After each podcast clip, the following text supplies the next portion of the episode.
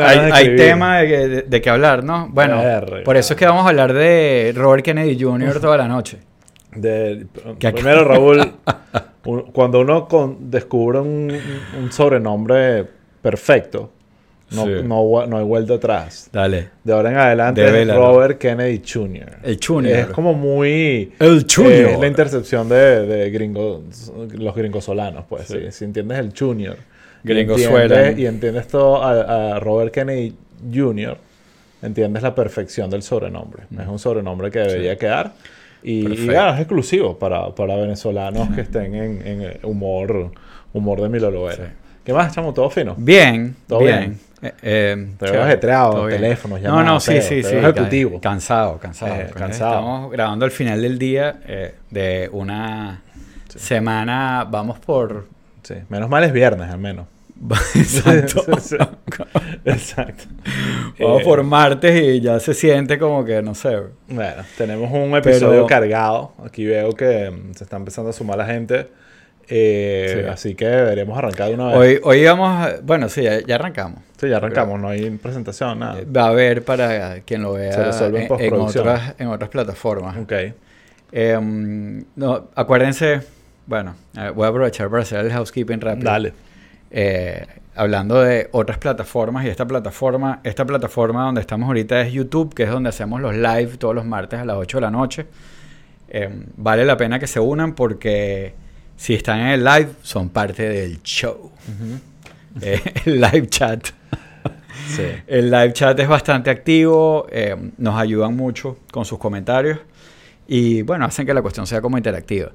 Pero de todas maneras, acuérdense que en la plataforma que nos estén viendo, eh, todas funcionan más o menos igual. Suscríbanse, denle like, follow o lo que sea, comenten, alboroten ese algoritmo para que esto llegue bien lejos. Sí. Ya van 10 ahí. Ahorita que estamos, eso, aquí, uno más. Dale, tómense toda la gente que está aquí, los próximos 5 segundos, like. Like. Queremos ver que crezca. que se pide. Em, pero bueno, eh, acuérdense que tenemos un Patreon, que es nuestra plataforma favorita porque involucra dinero. Eh, donde hay más de 80 episodios exclusivos. hay unos cuantos. Hay unos cuantos. Em, em, tenemos, eh, bueno, hace poco grabamos la entrevista con, con Marcel Raskin, que está bien chévere. Eh, pasen por ahí, suscríbanse para que, para que la vean. Hablamos con él sobre Simón, porque él es uno de los productores. Em, hoy íbamos a, a grabar un Patreon sobre uno de los temas, pero... Raúl no me dejó. No, yo creo que... Eh, sí, creo que era mejor. También, no, ya veremos, ya veremos las consecuencias de esa decisión. De, todas maneras, esta semana eh, voy a soltar un, uno que tenemos en reserva, que, que, es nuestro Barbenheimer. Sí. Ahora, el sí, súper actualizado. pero igual vale la pena escucharlo porque creo que el. Bueno, después de los comentarios de, de Martin Scorsese, no sé si leíste de, sobre Barbenheimer. ¿Qué dijo? Que, no, me interesa. Que, que le pareció cool. Barbie. No, Barbenheimer. O sea, que las películas están bien, pero que qué chévere que, que, hayan hecho eso para rescatar al cinema. Está bien. este, está bien. Estaba muy contento, habló bien de todo el mundo. Y se nota que esta vez no le tiró. necesita, necesita la promoción para la película. Claro. Que toda esa gente vaya a ver su peli nueva, que seguro va a ser rechísimo. Sí. Eh, ok, bueno, importante de Patreon para cerrar ahí. Tenemos el chat PPT que, que, a veces se pone intenso y estuvo, y estuvo candela. Hoy me asomé dos veces y dije, virga, ya me salí un rato. Eh, pero... Hablando todos de Robert Kennedy Jr., seguro. ¿no? Eh, no, bueno, creo que se fue por... ¿Sabes cuál fue? Hay muchos detonantes. ahorita en esta semana hay demasiados detonantes eh, para hablar, pero creo que el detonante esta vez fue el tema electoral venezolano, que obviamente es más polémico que, que cualquier vaina. O que, casi cualquier, otra cosa que esté pasando esta semana. Que casi cualquier otra cosa que esté pasando esta semana. Eh, y de eso vamos a hablar. Vamos a entrar en esa polémica a ver, eh, porque me explica, porque yo estoy ¿Qué? perdidísimo. Ah, de la broma electoral. Del pedo electoral. Yo estoy perdidísimo, yo no entiendo nada, eh, pero sí puedo a mi distancia hacer una lectura bastante deprimente de lo que, de lo que, de lo que está pasando. Eh, ajá, estamos con close-up, mire. Sí, sí, tú te lanzaste el close-up. te, lo critiqué pasivo-agresivamente, pero decidiste no hacer nada. Eh, otra vaina que vamos, bueno, de, Patreon para cerrar. Eh, tenemos también ahí el, ajá, ya mencionamos el ChatGPT, y bueno, son 5 dólares al mes, que con la inflación de Biden, si se calculan todo lo, lo que ha hecho Biden por la inflación, eso ya es nada. Un chicle, no, no es nada, eso no es absolutamente nada. Gracias a Biden, Patreon está mucho más accesible, porque todos los precios han subido Ah, muchísimo, sí. menos, menos nuestro Patreon, se ha mantenido el Menos precio lo que igual. gana la gente. No hemos subido nuestro Patreon. Bueno, nada, vámonos ya um, a la agenda. ¿Te parece? ¿Hay algo más que Dale. decir? No, más nada. Bueno, los temas de la semana. Eh, obviamente vamos a hablar del tema de la guerra en Israel, tema delicado. Tuvimos una, un debate, Raúl y yo, porque yo quería hacer, egoístamente, tener la conversación profunda para Patreon. No por un tema, bueno, exclusividad, sino simplemente... eh, Pa' no cagarla. Para no cagarla y que si la cagaba era una audiencia más limitada. Porque no es, no es cagarla, pero sin duda es un tema súper delicado, minado de, de, de vainas y, y- y- y es difícil. Además, somos, vamos a declararnos unos, o por lo menos yo, pues un amplio ignorante de- de- del tema Sí.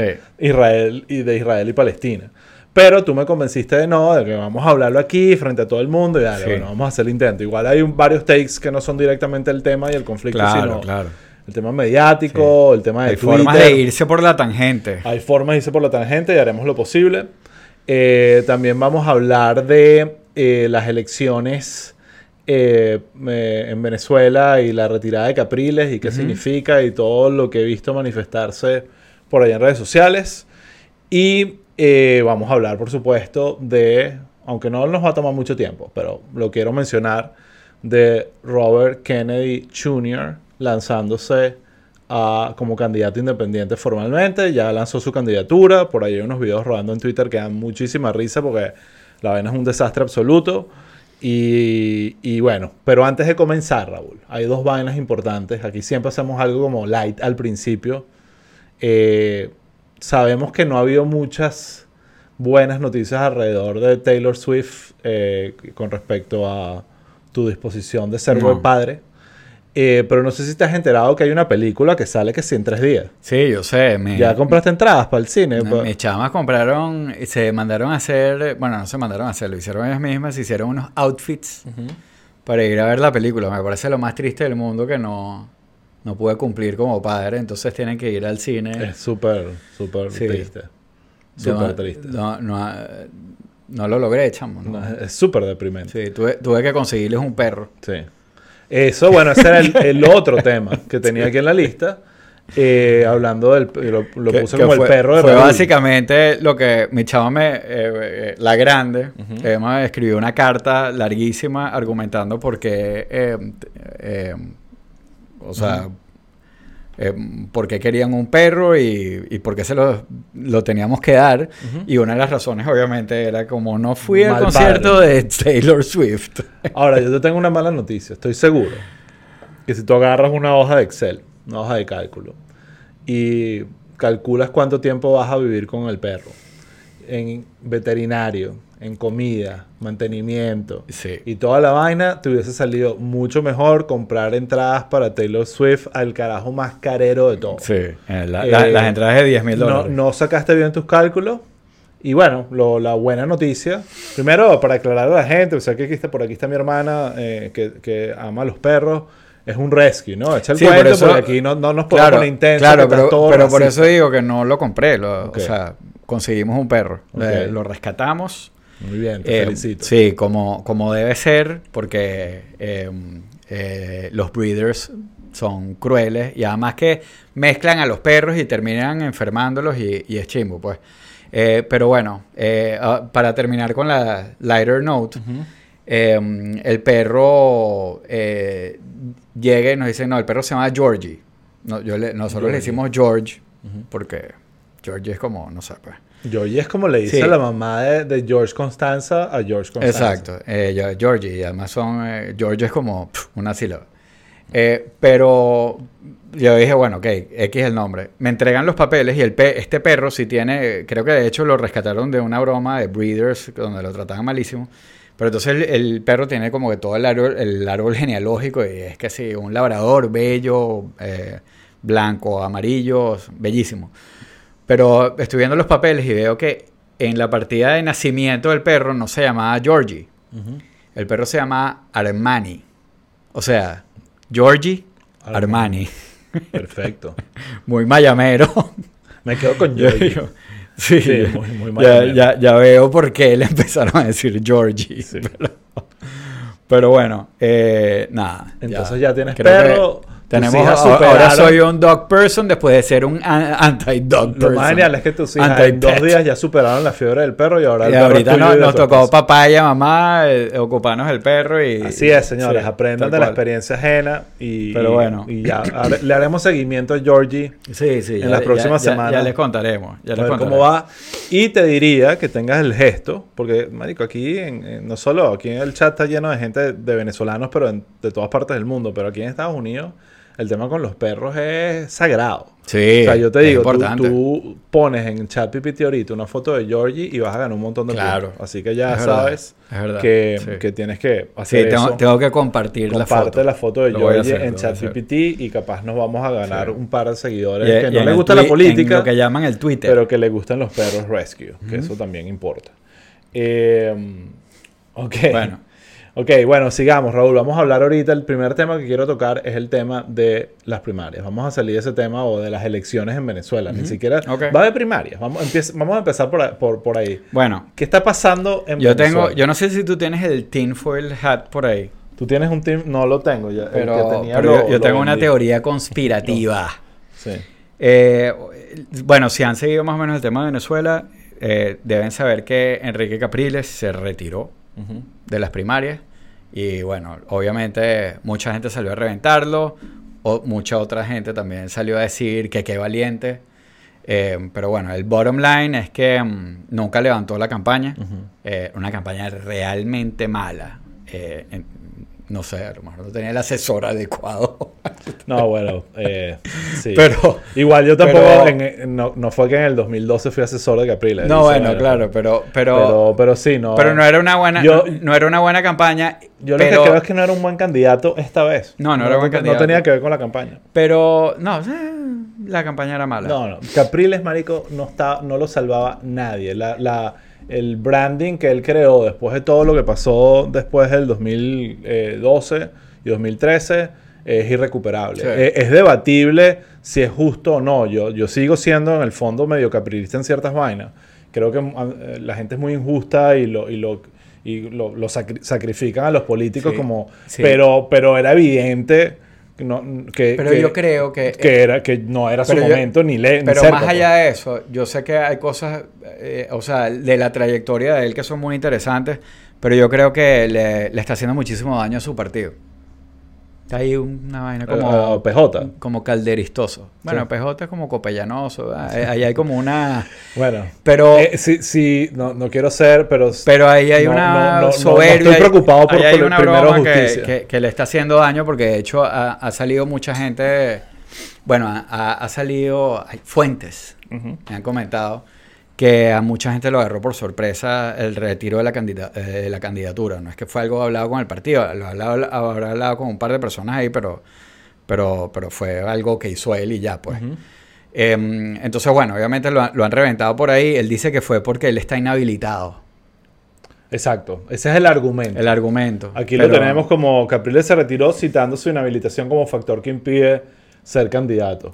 Uh, qué sorpresa. Entonces, ¿qué significa eso? Que no va a apoyar. Es, pasivo-agresivo diciendo, bueno, tú, María Corina, tú tampoco puedes. Bastante. Pero bueno, sale él. Ahorita además hay un rumor de que mm, supuestamente Freddy Superlano, que es el de BP, que se va a retirar también y que le va a dar el apoyo a María Corina.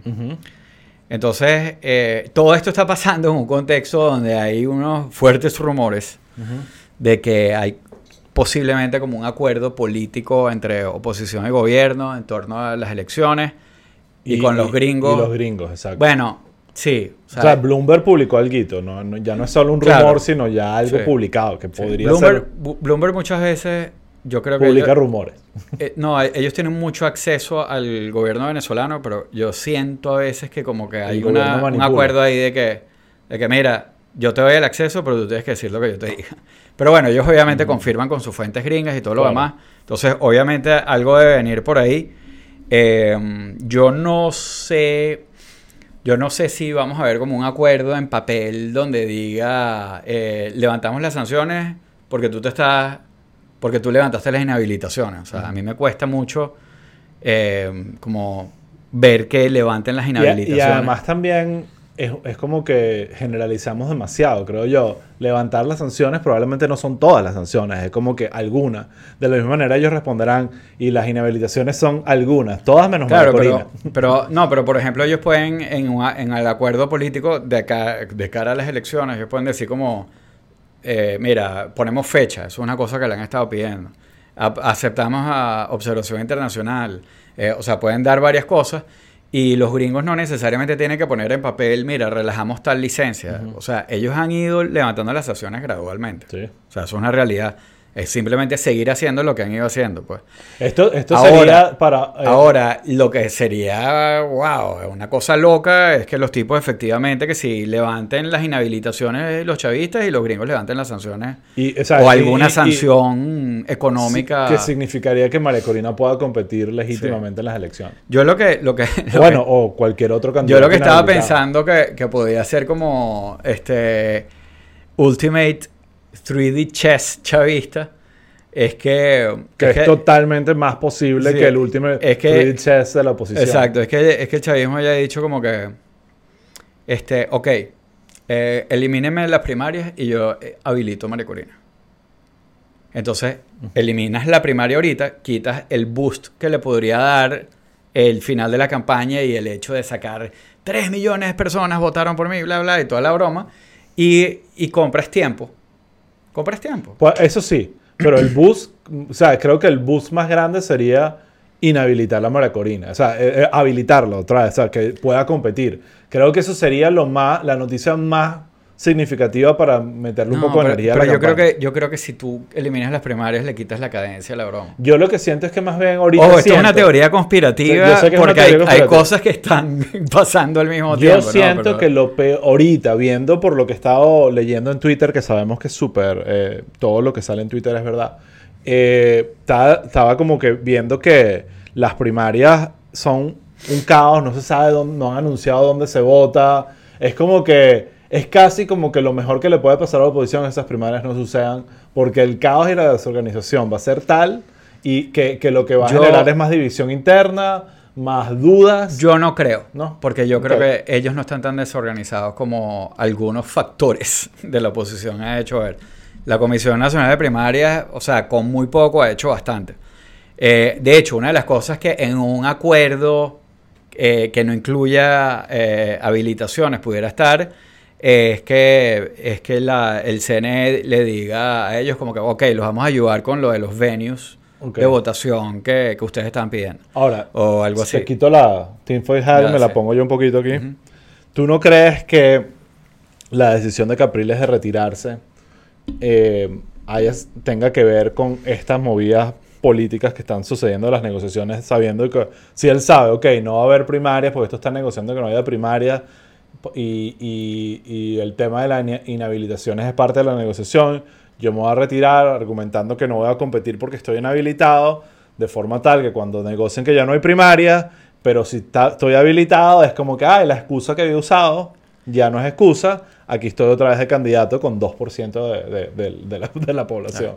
No, a, lo mejor yo lo que pensé, o sea, pensando bien, y no que fue un arranque ahí de es que a lo mejor el tipo dijo, mira, si me habilitan a mí solo y a la otra no, va ser burdo chimbo y, se va a ver mal. A lo mejor, pero en verdad no, no me suena, no, me suena que, o sea, él pudiera probar, porque yo veía por ahí gente que decía, no, pero él dijo que va a trabajar por la unidad, entonces, bueno, o sea, a lo mejor si el tipo se pliega y tú lo ves ahí, pero vamos a, e, esto es algo que no va a ser un secreto, pues. Mira, otra cosa que noté, ya para saltar los otros temas, porque obviamente aquí hay bastante que hablar, es... Em, esto pasaba también cuando yo estaba trabajando hace ya más de 10 años en la campaña de Enrique, era que uno notaba muchísimo que en los mismos factores de la oposición había muchísima competencia, que es normal, pues decir, el grupo de Leopoldo eh, eran súper activistas y anti-PJ y los de BP eran super, los de PJ eran anti-BP y había como que mucha división interna a pesar de que a la hora de votar contra del chavismo todos tratábamos de alinear. Pero entonces, eh, obviamente Twitter no es Venezuela y Twitter ya no es nada, básicamente. Sí, sí. Eh, pero Twitter no existe. Una de las vainas que noté en Twitter en estos días con lo de, lo de Capriles es que yo veía que el, lo único que había de presencia del chavismo era como que la decisión, pero, pero, pero todo lo demás, el debate era entre oposición y era echándose pullas entre ellos. Y olvídate de, los candidatos, es la, gente, los que están, los seguidores, los, fanáticos, los militantes, los... Eh, muchísimos opinadores políticos, dentro de los cuales me incluyo, y también gente que supuestamente son eh, que si, no sé, consultores políticos o asesores políticos. Esos son los que más la o estudiaron ciencias políticas que realmente provoca darle tres cachetadas porque se le nota demasiado la costura en, de quién está pagando. De, quién está detrás de la vaina. Entonces, eh, he visto un montón de cosas. que aquí no me estoy refiriendo a nada. Eso es algo que yo he visto en, todos los lados. Sí, sí, pues, estamos siendo genéricos. en todos los flancos. Eh, pero lo que veo ahí es que digo, mira, al chavismo le está saliendo la, la, fórmula, aunque no sea a propósito, de lo que genera es la división interna, la división interna. Pero eso es lo que tienen años los tipos haciendo. Es una vaina muy impresionante. O sea, la, es mucho más fácil. La estrategia, volvemos, 3D chess chavista, o sea, la estrategia de ellos de, de, de, ganar algo sin ser los generadores de la acción. La, En las regionales fue impresionante lo que hicieron. O sea, eh, me, metieron como cuatro niveles distintos de, oposición chavista, desde lo más creíble hasta lo menos creíble, y, ahí atomizaron el voto y, jodieron la vaina. Pues. Mi recomendación a Enrique, con mucho cariño, es que, bueno, vamos a ver qué pasa en estos días, pero que ya, se tome un break, descansito, todavía está relativamente joven le recomendaría que eh, conversara con su esposa la posibilidad de ligarse y de no tener más hijos y de que disfruten los hijos que tienen. Bueno, pues ya, suficiente. Para que pues. disfruten los hijos que tienen. Está bien, está bien. Y get a dog. Get a dog y, y, vive tu vida con tu familia un rato y de repente más adelante. Pero ahorita el momento es de María Corina, ¿verdad? Sí, eh, sí, yo sé. Es, verdad. es más, yo lo he dicho aquí en el podcast. Tú me caes encima y me criticas, pero yo he dicho, o sea, eh, eh, ahorita es ella la que, con la que está detrás. Que podamos en privado hablar de vainas y decir, Dios mío, santo, ¿por qué? Eso es otra cosa. Pero ahorita es la que tiene el momento. Y ya. No, ella tiene el momento, pero, pero bueno, yo espero que tenga la sabiduría también de, de, saber alinear a la mayor cantidad de gente posible dentro de ese grupo de locos. O sea, aquí. oposición eh, 1236 dice, yo creo, en mayúscula, que el candidato va a ser Rosales. Lo cual tiene absoluto sentido, porque sería lo más deprimente que te puedas imaginar como escenario en Venezuela, y es a lo que deberíamos acostumbrarnos. Es como, ¿cuál es el escenario más deprimente? Que sea Rosales el candidato. Que ese probablemente ¿Qué opinan, ¿Qué opinan de Rosales Love Child de Michael Jackson y Mickey Rourke?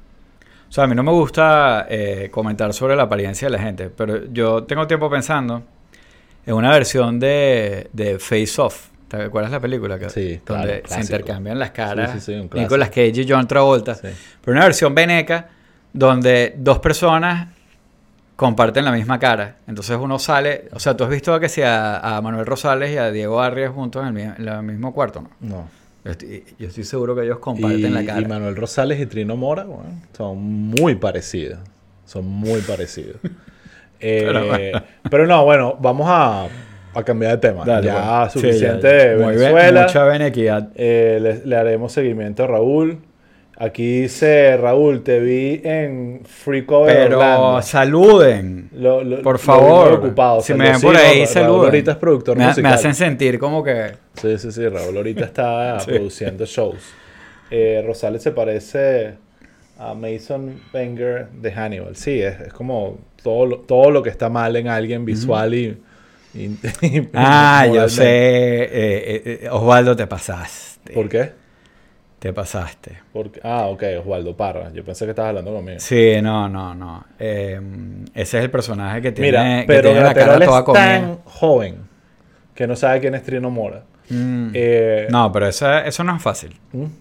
un clásico, pana. Claro, pero de, generación X. Por eso, por eso, por eso es que... Exacto, tú ni siquiera eres millennial. Yo, yo entrevisté a Trino Mora para el programa Nuevas Bandas. ¿Ah, sí? Sí, claro. ¿Y, qué tal Pana. En esa época eh, ya las cirugías habían hecho sus estragos, pero, pero lo vi hace poco y... y wow. Igual, un tipo coño, marico, ¿sabes? Esto es un, eso es un tipo del que nuestros papás hablan. Y además Tireno Mora es como un, punchline sí, sí, sí. de la vida. Pero bueno. De la vida, exactamente. Google it. Bueno, hablando de vainas antiguas, vamos a hablar de Kennedy. eh, mira, esto no le quiero dedicar demasiado tiempo porque lo otro, el otro yo, tema tiene Yo te había propuesto que, que, hiciéramos como el lanzamiento de su campaña, que eh, eh, el Junior, el Robert Kennedy Jr., decidió lanzar su campaña el mismo día que, que jamás atacó a... Bueno, ya por ahí... O sea, es que el lanzamiento de la campaña ha sido el lunes después de, de literalmente una, una, de las ataques terroristas más grandes de la historia. Cuando todos los canales y todos, no solo los canales, los medios de comunicación, redes sociales estaban monotemáticos con el tema de Israel, eh, Robert Kennedy Jr. Eh, decidió lanzar su candidatura como independiente, candidato independiente. Entonces, es como un punchline y nos vamos a reír, eh, obviamente, pero es bastante significativa la decisión. Entonces, entendiendo el contexto, si, te, si alguien viene y te dice, no sabes nada del tema y te dice, mira, hay dos candidatos, uno es republicano, el otro es demócrata y hay un tercer candidato demócrata que no lo quiere el partido, entonces él decidió lanzarse independiente tú automáticamente asumo que pensarás, coño, esto va a perjudicar al demócrata, porque se dividen los votos. Y ese fue, te lo juro, esa fue mi primera reacción cuando supe este se va a lanzar independiente. Es como que tiene en ciertas cosas algunos principios liberales, bla, bla, bla. Eh, pero cuando piensas bien la vaina, y obviamente te leas algunos buenos artículos de político y vainas así, te das cuenta que no necesariamente es así. Y está esta gran duda de a quién beneficia más el lanzamiento de Robert Kennedy Jr. como candidato independiente. A Trump, asumiendo que él va a ser el candidato republicano, o a Biden, que, o, asumiendo también que va a ser el candidato demócrata. Entonces, ¿cómo lo ves tú? Eh, pero nosotros no hablamos de esto la semana pasada. No. O se quedó en el tintero, probablemente. Sí, se, pues probablemente se quedó en el tintero. Sí, bueno, yo lo veo... Mm, em, es que creo que sí lo hablamos, que hablamos de los Joe Rogans de, de la patria grande, gringa, eh, se van, que probablemente, o que a lo mejor están decepcionados con Trump, pudieran alinearse con, con Robert Kennedy Jr. O sea, yo no veo, no sé, pues, eh, a, lo, que a lo mejor tú crees que le pudiera quitar algunos o debilitar la base de locos a, a Trump que sí, anti-vaxxers, eh, crypto bros, vaina. Yo no me imagino a un elector de Biden eh, eh, que diga yo voy a votar por Biden por cualquier razón que quiera, diciendo, coño, no, me gusta más Robert Kennedy Jr. De repente sí, de repente hay algunos mega progres que ya llegan a ese punto extremista donde son anti-vaxxers. Eso, eso existe también. Eh, muchísimo. No, pero es que, o sea, acuérdate, esto lo, esto lo hablamos nosotros en, la, en la pandemia, pandemia. En la pandemia, eh, en la primera temporada de, o sea, de eh, como se acercan, pues, porque hay muchos como hippies que, que son antivacunas de origen. Exacto. Entonces, o sea, ahí tienen como unos elementos en común con, con, con, los otros personajes, pues. Mira. Y hay, y hay, mucha gente, y, y, previo a la pandemia, eh, los antivacunas eran una gente súper como militante y loca, pues. O sea, Exacto, o sea, bueno, hay de, todo, pero hay un grupo así, no, no es gran mayoría, pero es una parte de, lo, de los de las vacunas. Pero una cuestión que ha pasado distinta, de repente desde Ross Perot no ha sido así, que cada vez que se lanza un candidato independiente, es que si el Green Party o una vaina súper progre y súper intensa que no termina de, generar ningún tipo de momentum y genera dos puntos, un punto suficiente como Ralph Schneider que lo culpan de haber dado, por su culpa haber inclinado la balanza a favor de, W. Bush, de George W. Bush, eh, pero usualmente no tienen tanto impacto. Con, con Ross Perot sí pasó que el tipo llegó casi a 20%. O sea, que hubo bastante gente y eso en, en, aquel momento eh, se dice claramente que eso perjudicó a Bush papá. Entonces, em, en este caso, la, la, última encuesta que hicieron ya haciendo la pregunta de los tres candidatos, eh, pone a em, Kennedy en 14%, que no es nada no es, despreciable. no, es un, no es un número despreciable. Además, él tiene el name recognition. Sí. Y o sea, tiene 14% suficiente como para, obviamente, para, para 1% con lo polarizado que está es suficiente. El tema es para, para dónde se mueven. Yo creo que hay como varios tipos de electores de, de, de, Robert Kennedy Jr. El primero es el que, que yo creo que existe, no es mucho, pero es el que va a votar porque él es el candidato. Que, probablemente si fuese Trump o Biden se queda en su caso, no, no, no, votaría, pero porque esto es una alternativa nueva y una vaina distinta y revolucionaria y toda la paja como medio antipoliticosa, votarían por él. Después están independientes, que probablemente ahí se divide la vaina, que están diciendo, bueno, no, nunca votaría por Biden o nunca votaría por Trump. El, el, never, el, ese que vota en contra de algo. Y yo creo que ahí también ahí pueden eh, Robert Kennedy agarrar un pedazo de cualquier lado. Pero sí veo, y esto sí lo hablamos la semana pasada, ahorita sí me acuerdo, que, que este grupito anti-vaxxer, alt-right, rebelde sin causa, que no son demócratas, no son realmente liberales, ese es el grupo que eh, eh, yo lo que llamo los podcast listeners de alt-right. Esos son, ese es el grupito ahí que puede como que... O sea, los fans de Bill Maher. no, yo creo que... No, no, no creo. Sinceramente no creo. Yo creo que Bill Maher votaría tranquilamente por, por Biden. Lo ha dicho, o sea, lo ha dicho claramente. Pero yo creo que somos los de Joe ah. Rogan. Es ese tipo. No, yo sé, sí. Son, son el tipo de Joe Rogan que son los que creo que irían por él. Entonces, le haremos seguimiento al personaje. Dos vainas. Primero lo que dijimos. Ya, ya salir, anunciar tu candidatura un lunes después de una guerra es para votar al jefe de campaña. Y después hay un video rodando por ahí de él en su primer como evento. Salió y se le olvidó el discurso y fue todo como un bueno, momento Pero yo no sé, hay un comunicado que está dando vueltas por ahí que supuestamente de la familia, de los hermanos. Eh, por favor, desmiéntanme si la broma es fake, porque ya uno con X, eh, formerly known as Twitter, uno no sabe. Pero voy a leerlo, que lo publica aquí Kerry Kennedy, es una cuenta que supongo que es de verdad porque tiene 89 mil seguidores o algo así. Dice, eh, Bobby might share the same name as her father, but he does not share the same values, vision, or judgment. Today's announcement is deeply saddening for us. We denounce his candidacy and believe it to be perilous for our country. Rory Kennedy, Joe Kennedy, KKT Kennedy y Kerry Kennedy.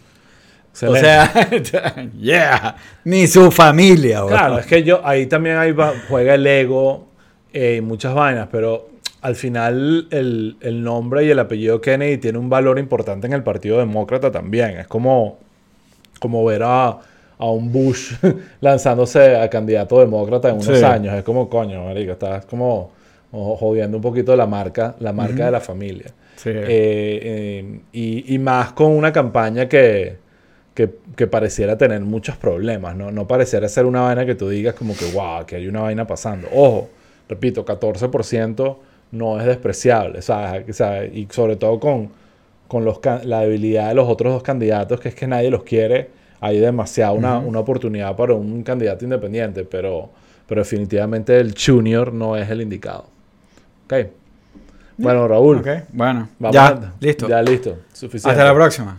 Hasta la próxima. No, no, no hablemos más de, de Robert Kennedy Jr. Ni de nada. Hasta, hasta nuevo aviso. Eh, por ahí cómo está el chat aquí.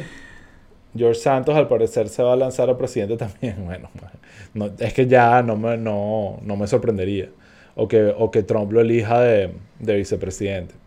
Es como el ticket más criminal que puede existir. Eh, mira, bueno, hablemos de lo que pasó el fin de semana. Cuéntame. Bueno, hablando de la presidencial, eh, lo que pasó el fin de semana es algo que puede tener un impacto importante. Obviamente, porque presidente en guerra es distinto, pues. Eh, cuéntame cómo, porque estas vainas siempre son medio. ¿En qué momento estabas cuando te enteraste de la vaina? Nada, ya estaba produciendo un show.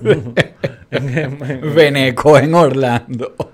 Yo. Eh, y no te, o sea, de verdad, no tenía, no sé, estaba corriendo, no tenía tiempo de, de ver nada. Y, y, bueno, nada, chamo, empecé. Lo, lo, primero que, lo primero que vi fue el video que es de. Yo juraba que era fake. Eh, pero de, eh, loquísimo, obviamente, que han salido unas cosas mucho peores después. Pero el video de la gente corriendo por el desierto. Sí, del festival de música. Del festival de música. Me pareció una loquera. Y dije, wow. O sea, pero no fue así como, como que entendí exactamente lo que estaba pasando cuando lo vi, pues. O sea. Sí. Pero nada, después cuando, cuando te hundes más en la cuestión, de verdad que me quedé, o sea, con cada cosa que sale, bueno, ahorita estábamos, cuando yo llegué, que estábamos como preparándonos, teníamos de fondo las imágenes y uno se queda callado, pues no hay como... Sí, em, yo estaba aquí, yo tengo la, la, digamos, la rutina todos los sábados en la mañana de ver Smerconich, que en CNN, que es a las 9 de la mañana. Eh, pero ya antes de eso ya estaba todo como eh, explotado, no hubo Smerconish y ahí me di cuenta que esto es algo serio. Eh, y aquí hay varias cosas que quiero hablar, vamos a dejarlo de Twitter para después, pero definitivamente la conversación de cómo Twitter ha cambiado en, como herramienta para acceder a noticias de último momento, realmente ha sido, esa es otra conversación que vale muchísimo la pena. Eh, pero ahí empiezo obviamente a dónde voy, a Twitter, a buscar, también me metí en TikTok a ver y empiezo a ver estas imágenes, empiezo a ver la cuestión. Y bueno, es de esas cosas, eh, aunque muy temprano en, los eventos empezó a existir esta asociación con el 11 de septiembre, esto es como el 11 de septiembre, había mucha repetición de eso, no, no, no habían estas imágenes impactantes de un avión, una vaina pasando, pero era como los, el rompecabezas que ibas armando con todo lo que iba viniendo y todo lo que nos hemos enterando lo que nos hemos ido enterando en estos días. Eh, y justo hoy, que se los comentaba por el chat de, la producción del podcast, eh, fue que realmente entendí la, el, significado de esa analogía con, lo del 11 de septiembre. Eh, porque es un evento que sin duda alguna cambia muchísimos paradigmas, incluso de cómo los terroristas hacen lo que hacen. Eran como que el hecho de entrar así, storm un place y secuestrar a gente y devolver y llevársela. todas estas cosas que cuando, yo te lo decía, el 11 de septiembre, esta vaina de coño, se metieron en un avión y usaron el avión como, como un misil. Era como que, wow, ¿quién no había pensado en esa vaina? Ahorita todo eso va a cambiar. Eh, y, y, y, no sé qué va a pasar, pero sin duda tengo esa, esa tristeza en el alma de que vienen días muy, muy oscuros para para muchísima gente. Y obviamente uno ve las vainas, eh, eh, le he escrito amigos judíos y eh, gente que conozco, ¿sabes? Como para conectar con ellos y tal. Y es horrible lo que les está pasando. Y, y, lo que genera es una profunda tristeza. Ver como tú dices, médico, qué bolas el odio, como puede llegar a, a unos niveles de, de, de, de, no sé, de... Claro, y es el hecho de... O sea, hay muchas cosas. Vamos a hablar del hecho. Em, grupo de terroristas de, de Hamas, de terroristas, porque el, me, desespera cada vez que leo de los uh, activists. Que tener eh. razones militants, eh, los militants de Hamas y tal, o sea, terroristas, cruzan a, Israel, em, algunos con hang glider, con parapentes de estos con motor y tal, eh, y, hace, un ataque en, como en las ciudades fronterizas. De hecho, había como gente que ya estaba, eh, terroristas que ya estaban ahí, este, algunos que cayeron en los parapentes, eh, ataques, o sea, hicieron un ataque a distintas bases, pero también a las ciudades. Sí, fue un ataque a civiles. Exacto, y a, y a civiles. y a civiles y no solo a hombres. Eh, claro, a mujeres, claro, ancianos. mataron gente, ya van más de 900 muertos del lado de Israel, porque del otro lado vamos a hablar también, pero del lado de, Israel van 900 muertos a partir de estos ataques.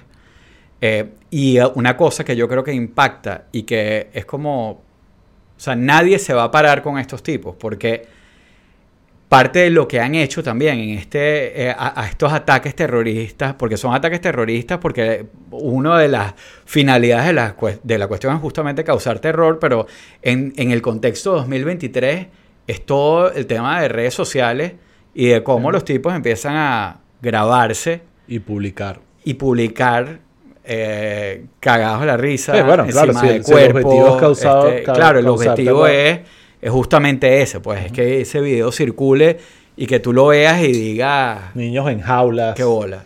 Eh, eh, Los sí. secuestros, la broma, o sea, Entonces, el, obviamente, eh, y ahí es donde uno se pregunta cuál es la estrategia. Porque, por ejemplo, en el 11 de septiembre eh, había una estrategia en el sentido de que, bueno, era un ataque súper lejano a donde ellos estaban.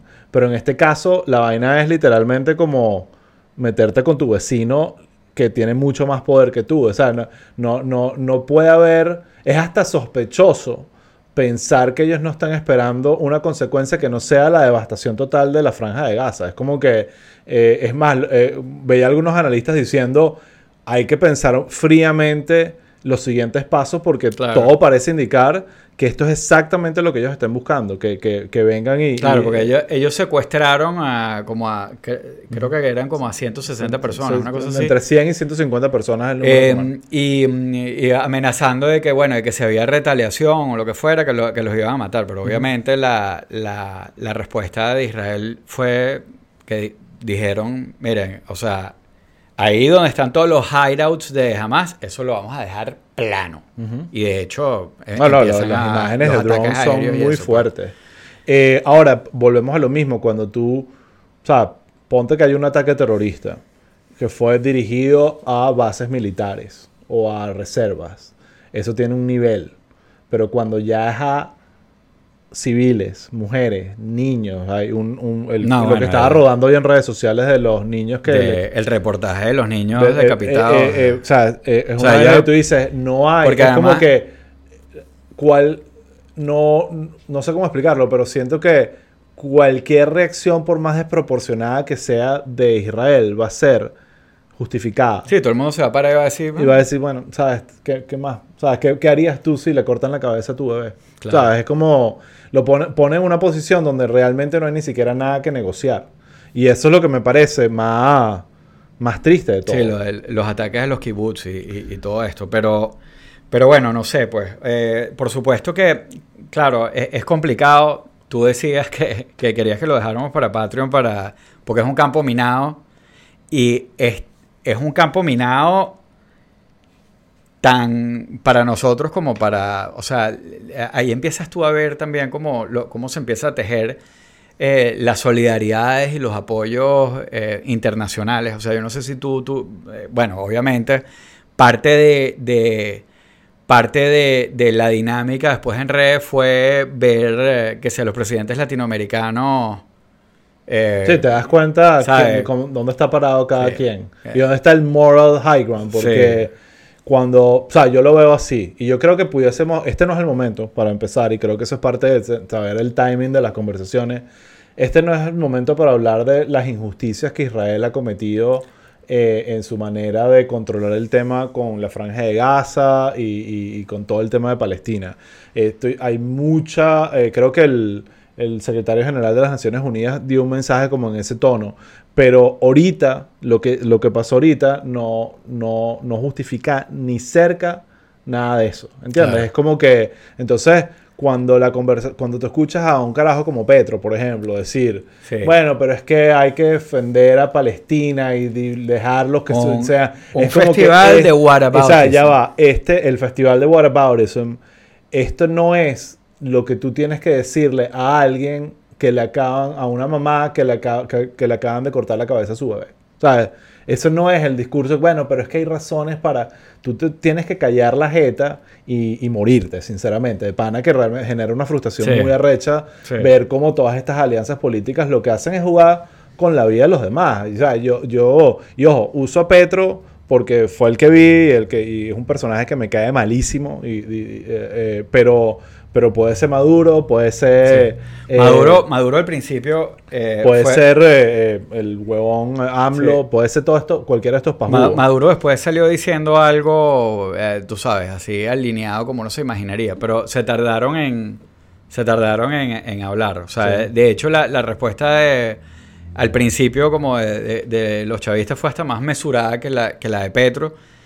Y yo creo que tiene que ver también por... eh, conversaciones que ellos están teniendo con Arabia Saudita, eh, porque justamente hay un tema de, eh, de relaciones internacionales súper complicado, porque Israel y Arabia Saudita estaban eh, a punto de llegar a un acuerdo, entonces, o sea, hay, hay, una tensión ahí que, que, que yo creo que de alguna manera eh, Maduro no quería como que poke el, rollo con, sus socios principales, o bueno, o con los socios de la OPEP o lo que sea, pues.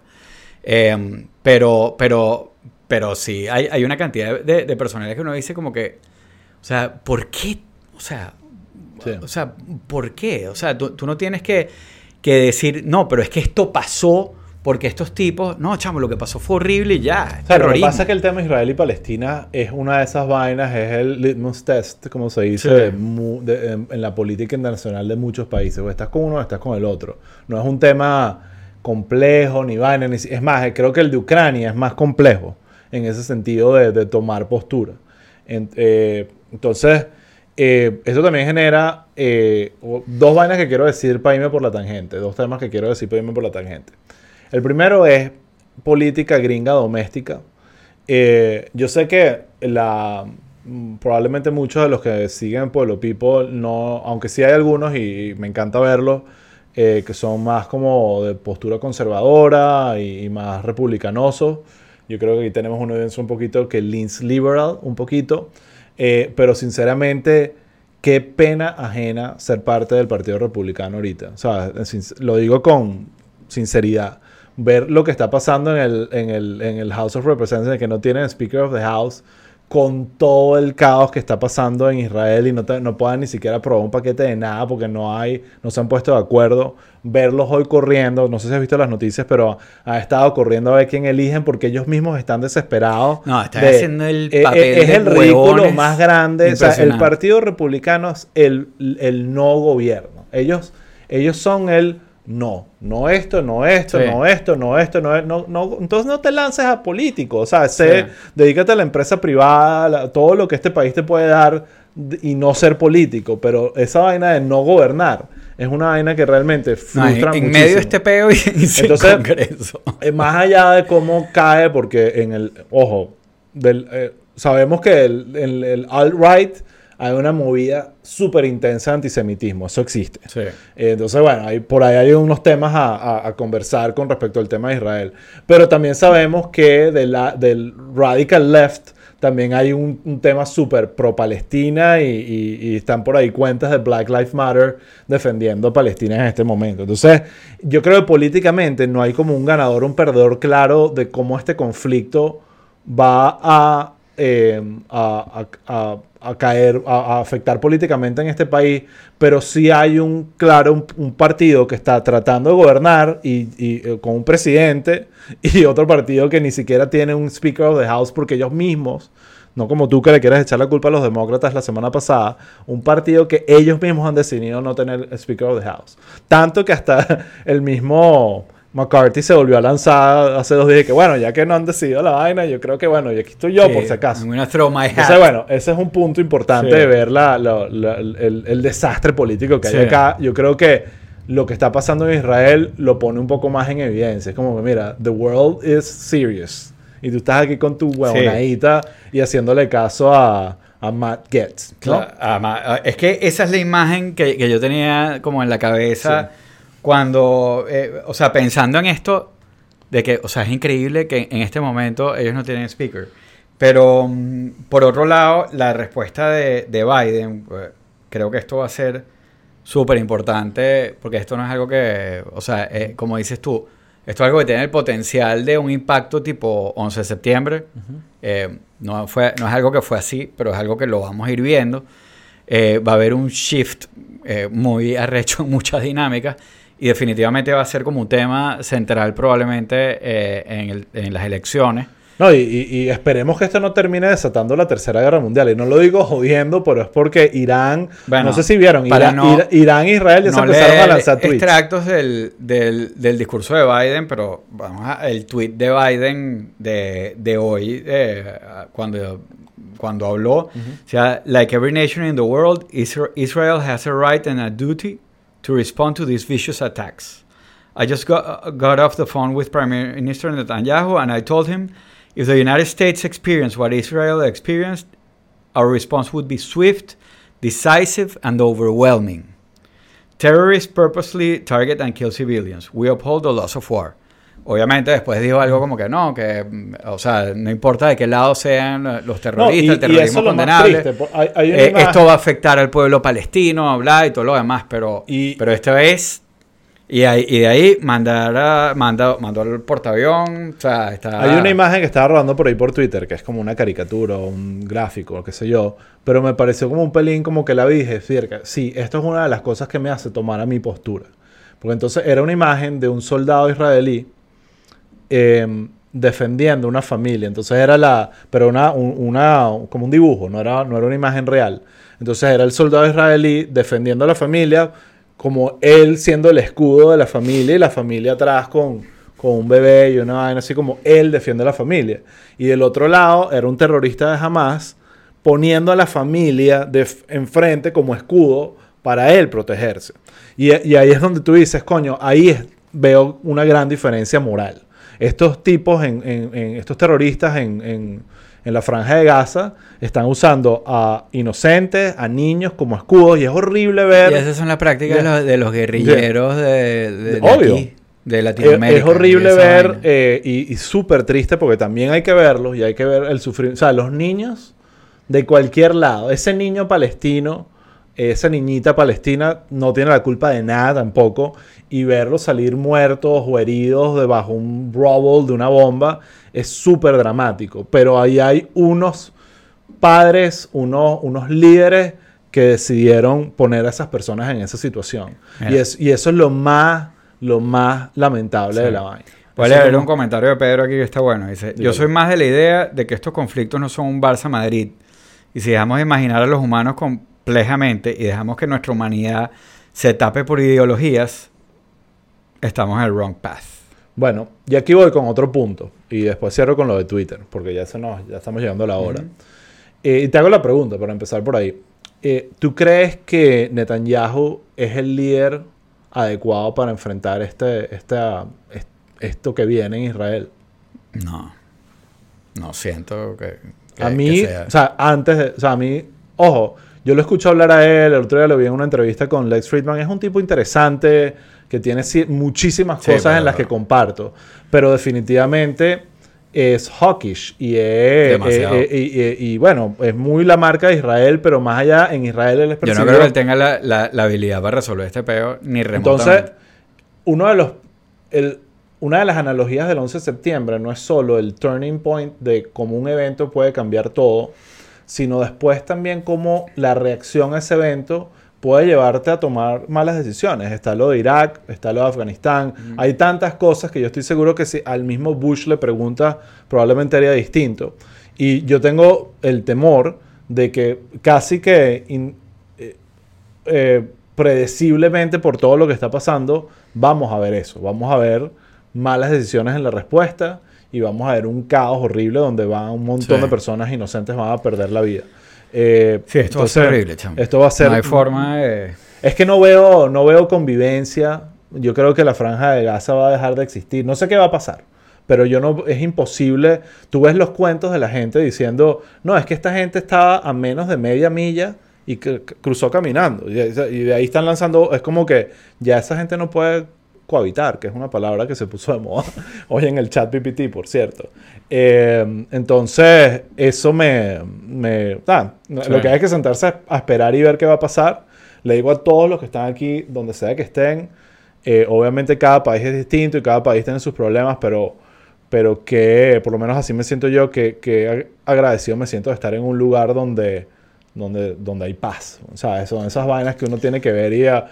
y habrá alguien que me diga, bueno, el gun violence y toda la vaina en Miami, sí, de bolas, pero sabes a lo que me refiero. Es como que hay que agarrar a tus hijos y a tu familia, abrazarlos, quererlos, porque la vida es muy valiosa y, ver estas imágenes de realmente te pone en perspectiva. Último punto, Raúl.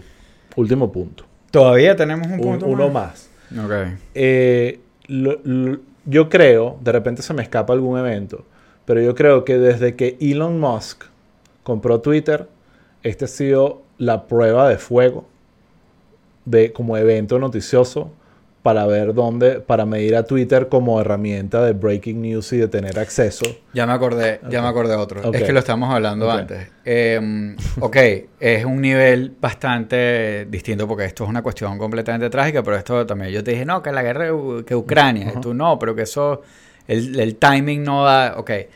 Eh, Prigozhin, la toma de los rebeldes rusos. Ok. O sea, yo me acuerdo, ese fue un evento donde yo dije, okay. donde yo dije, Twitter no sirve. Twitter no. Ya no sirve. Ya no sirve. Porque el hecho de que tú, que cualquier huevón tiene un blue check y te sale de primero, eh, te hace que todo sea un caos y un desastre de desinformación. El tema del blue este check ah, es casi como un, crimen que debería ser, debería llevar a tribunales por, por, daño al branding de la información.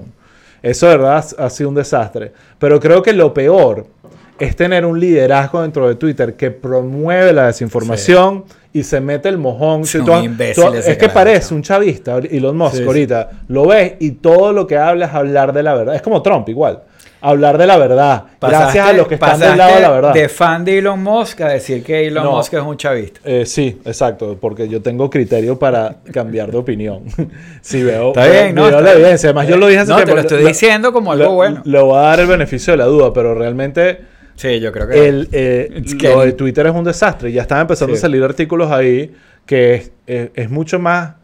Eh, obvio de lo que parece, es que votó a la gente que hacía el content management, eh, todas las cosas importantes que estos carajos con Tinfo ya dicen que el, el, deep state manipulando la son Cosas, son cosas que a medida que iban pasando le iban diciendo no votes a este carajo, porque él es el que revisa, o él es el que... claro, eh, pero cuando te pones cínico a decir, bueno, pero es que lo que no está revisando, está manipulando para la agenda, bla, bla, bla. Y es como, bueno, sí, siempre va a haber una agenda, siempre va a haber un factor humano, siempre va a haber una algo que se queda en la, línea editorial, pero la ausencia, y yo creo, eh, yo estoy de acuerdo que lo de el, golpe de Estado ruso fue un evento noticioso importante, pero no se le acerca ni cerca en, en proporción histórica a lo que esto fue.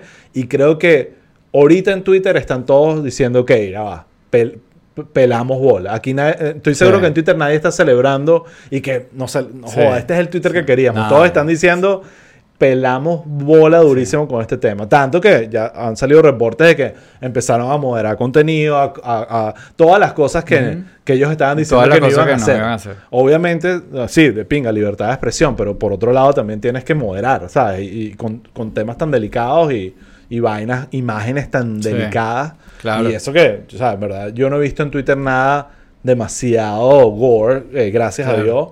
Eh, y eso porque alguien está ahí moderando, sin duda alguna. Sí.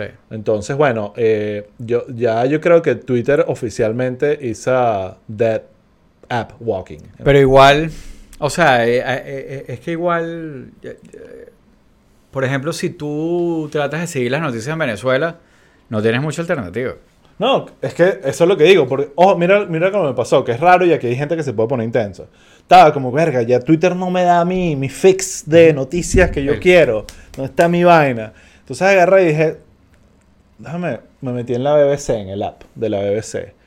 Y vi un reportaje de los bichos en vez de ya metidos ahí en el pueblito este de la... Y que, verga, periodismo de verdad. Pues sabes que hay gente que critica a a BBC porque le da un ángulo también medio pro-Palestina a la vaina y es como, no, es un periodista que está diciendo, ajá, ya va, pero estás bombardeando también edificios con familias, que eso también como lo, lo, lo, balanceas con lo que está pasando acá. Entonces, ver eso eh, me pareció un poquito reconfortante, sinceramente, going back to basics. Sí. y tienes que ir al homepage del medio ahora para... Bueno, qué carajo. Sí, no, ya, ya veremos qué pasa, pero definitivamente Twitter... Eh, Sigue, eh, o sea, ahorita es una vaina fuera de control. Bueno, lo mataron. Sí, lo mataron, lo mataron. Bueno, Eh, Raúl, bueno, eh, nada, lo manejamos bien, no fuimos tan polémicos sí, así. Sí, creo que no. Eh, creo que no, no, no, dijimos nada que, que, altere a la gente. De verdad, yo sé que aquí lo vimos en el chat PPT personas que tienen familiares en Israel, en Tel Aviv. Eh, así que bueno, eh, todo nuestro apoyo, nuestras mejores energías y ojalá de aquí pueda existir alguna solución humana para que deje morirse tanta gente inocente. Sí. Bueno. Bueno, nada. Hasta la próxima. Hasta la próxima chicos, los queremos.